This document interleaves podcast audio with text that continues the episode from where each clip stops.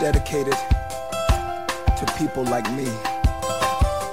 Those that struggle with insecurities, acceptance, and even self-esteem. You never felt good enough. You never felt pretty enough.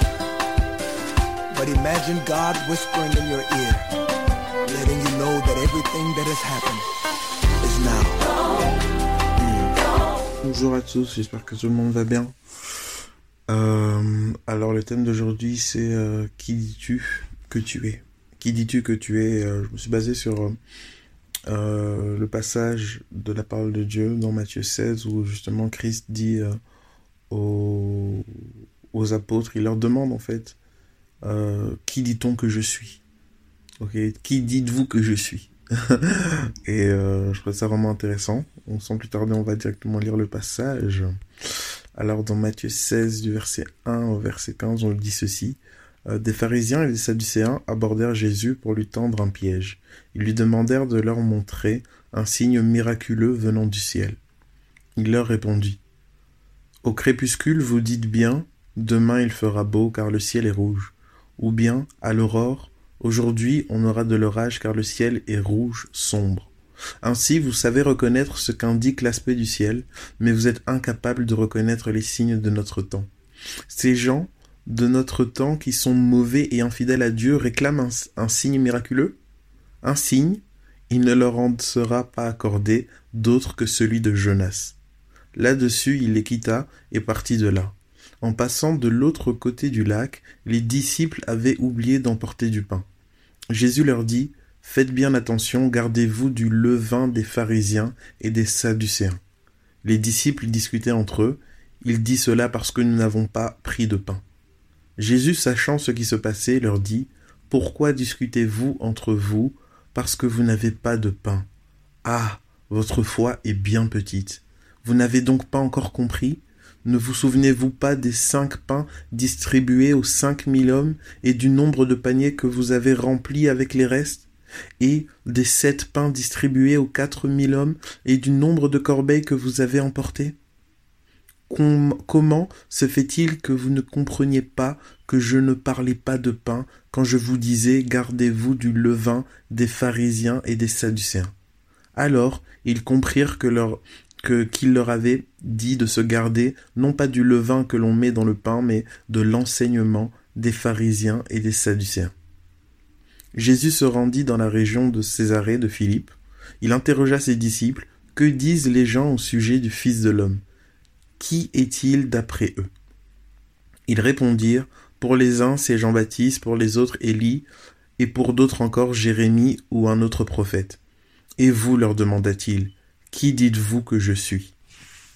Voilà le passage un passage extrêmement intéressant qui met encore en lumière euh, le fait que nous avons extrêmement besoin de discernement et nous, en tant que hommes, femmes, nous aurons toujours euh, la tendance de tout ramener à la chair. Euh, ces disciples qui ont vécu des miracles avec du pain, le fait de pouvoir nourrir autant de milliers de personnes avec si peu de pain, arrive encore à un moment donné à ne pas discerner le message derrière le message lorsque Jésus leur disait gardez-vous euh, du levain euh, des Sadducéens et des pharisiens, ils ont quand même réussi, alors qu'ils avaient vécu ce qu'ils avaient vécu, à ne pas discerner, à ne pas comprendre les choses. Et euh, donc ce passage nous amène vraiment à être des êtres spirituels, à nous connecter vraiment à l'essentiel et à chercher à comprendre ce que Dieu veut nous dire. Ne nous arrêtons pas à la pluie que nous voyons dehors, ne nous arrêtons pas à euh, uniquement euh, le mouvement du vent qui passe dans les feuillages des arbres, des arbres, mais cherchons réellement à comprendre ce que euh, le Seigneur a envie de nous dire. Cherchons à comprendre ce qu'il a envie de nous transmettre. Cherchons à comprendre ce qu'il a envie de nous nous expliquer par euh, les situations qu'on vit, même que ce soit euh, des maladies, que ce soit des fatigues. Ne regardons pas uniquement tout euh, avec un regard physique, mais cherchons à comprendre le message derrière le message. C'est ça vraiment que Jésus-Christ a dit. Et nous, avec le Saint-Esprit, on est capable de discerner ces messages. Soyons des hommes et des femmes spirituels. Donc voilà un peu ce passage et qui se ponctue avec la fameuse phrase Et vous, qui dites-vous que je suis? Euh, le thème d'aujourd'hui, c'est qui dis-tu que tu es? Euh, parce que bien souvent, lorsqu'on demande à quelqu'un euh, de se définir ou de donner son identité, ben, il va se définir par rapport à son diplôme. certains se définissent par rapport à leur boulot, par leur état civil, etc.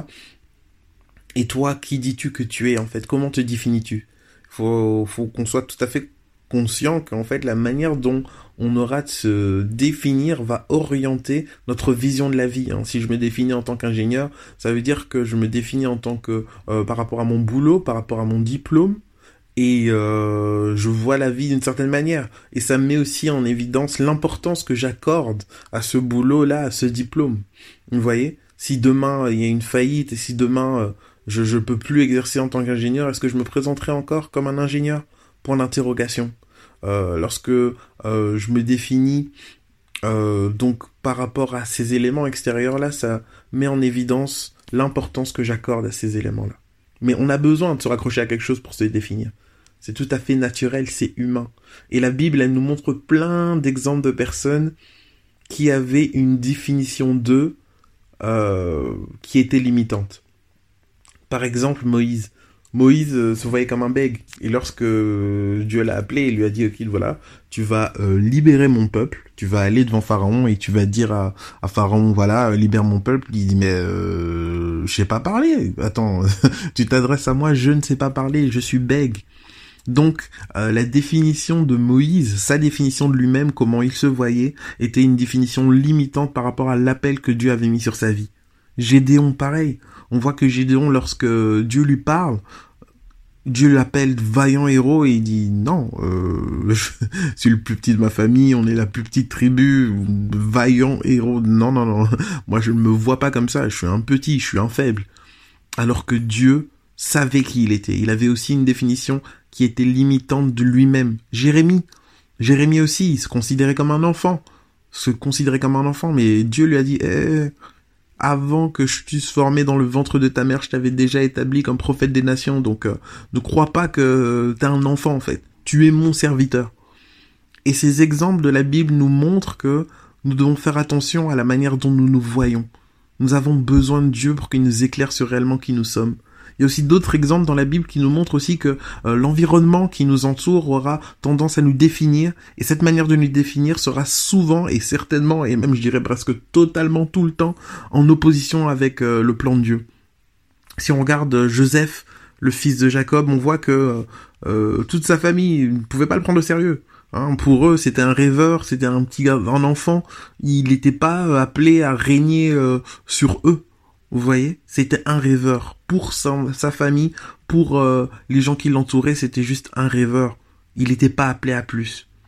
Euh, Paul, c'était un meurtrier. Après sa conversion, les gens ne voulaient pas le voir autrement et ça a été vraiment un gros problème pour les chrétiens de l'accepter comme tel. Est-ce que c'est naturel de le définir comme ça? Mais oui, parce qu'il avait posé des actes, il il avait tué des gens, il était meurtrier. Mais vous voyez comment Dieu fonctionne et comment nous nous fonctionnons et on voit qu'on est parfois même en totale opposition. L'Église était contre un de ses serviteurs. Tout simplement parce qu'ils n'ont pas accepté le fait que quelqu'un peut changer d'identité. Ils ont voulu le cantonner au rang, euh, au rôle de meurtrier. David, le roi David, lorsque euh, Samuel vient dans sa maison pour oindre son père, Israël n'a même pas pensé à lui, parce qu'on le cantonnait au rôle de petit dernier, au rôle de berger. On ne pensait même pas qu'il serait capable d'être oint ou qu'il pourrait même être vu par Dieu. Vous voyez? Jésus, le fils du charpentier, beaucoup de juifs n'ont pas voulu, n'ont pas réussi à croire en lui. Les pharisiens étaient euh, vraiment euh, sur la réserve à cause du fait qu'il était fils de charpentier. Fils de charpentier. Non, c'est pas possible. D'où euh, lui vient cette science C'est pas lui le fils de Joseph le charpentier, mais d'où? Vous voyez donc que la définition que le monde a de vous sera aussi limitante elle sera aussi limitante même si elle est valorisante. Si euh, le monde dit de vous, oui, voilà, euh, tu es un chantre extraordinaire, etc. Ah oui, c'est valorisant, gloire à Dieu. Si le monde dit de vous que vous êtes un gros businessman, si le monde dit de vous que vous êtes une personne intelligente, un grand ingénieur, un grand euh, médecin, gloire à Dieu. Mais est-ce que c'est la définition que Dieu vous donne? Et la définition que Dieu vous donnera ne sera jamais limitante. Parce que même des, des compliments même le fait d'être euh, élevé en, en, dignité peut être quelque chose de limitant pour l'appel que Dieu a sur votre vie. Vous vous rappelez certainement de l'histoire du jeune homme riche qui vient vers Jésus et qui lui dit mais qu'est-ce que je dois faire pour hériter de la vie éternelle? Jésus le voit et Jésus l'aime comme Jésus nous aime à chaque fois qu'il nous voit. Ok? Et que Jésus nous aime même quand il nous voit pas, je dirais. Et donc Jésus le voit et Jésus l'aime. Et Jésus lui dit écoute, donne ton argent aux pauvres, viens et suis-moi et tu auras un trésor sur, euh, dans les cieux. Et qu'est-ce que le jeune homme riche euh, euh, fait? Le jeune homme riche retourne là d'où il vient de manière tout triste. Pourquoi? Parce que sa manière de se voir, parce que ce qu'il possédait, parce que l'impact qu'il avait sur la société, parce que cette identité-là que le monde lui avait donnée, jeune homme riche, était limitante pour l'appel que Dieu avait sur sa vie. Pour lui, il pensait que c'était ça, sa vie, et qu'il pouvait pas obtenir plus, et que c'était finalement le summum, qu'il vivait sa best life, comme on dit. Et cette pensée même qui était positive, hein, c'était un jeune homme riche et tout le monde le respectait, à cause de cette définition-là, il n'a pas accédé à sa réelle identité, à son réel but, à sa réelle destinée. Vous voyez? Donc, euh, qu'importe que la vision du monde soit sur vous positive ou négative, sachez que la vision du monde aura réellement et souvent rien à voir avec ce que Dieu euh, attend de vous, ce que Dieu voit de vous. Ok? Puissiez-vous vous regarder, puissions-nous nous regarder au travers euh, des yeux de Dieu, découvrir notre identité au travers de la parole de Dieu, au travers de la révélation que Dieu a envie de nous donner, afin de réellement nous, nous regarder à notre juste valeur. Nous sommes appelés à changer le monde, nous sommes appelés à apporter la lumière là où il y a les ténèbres, nous sommes, appelés à apporter des assaisonnements là où euh, la sauce, là où euh, euh, finalement le repas n'avait pas de goût. Voilà ce à quoi nous sommes appelés. Et par rapport à cette définition-là, elle s'applique dans tous les domaines de vos vies et vous êtes capable par, la, par Christ qui vous fortifie, de changer les choses. Qui dis-tu que tu es? Passe une excellente journée en Jésus-Christ.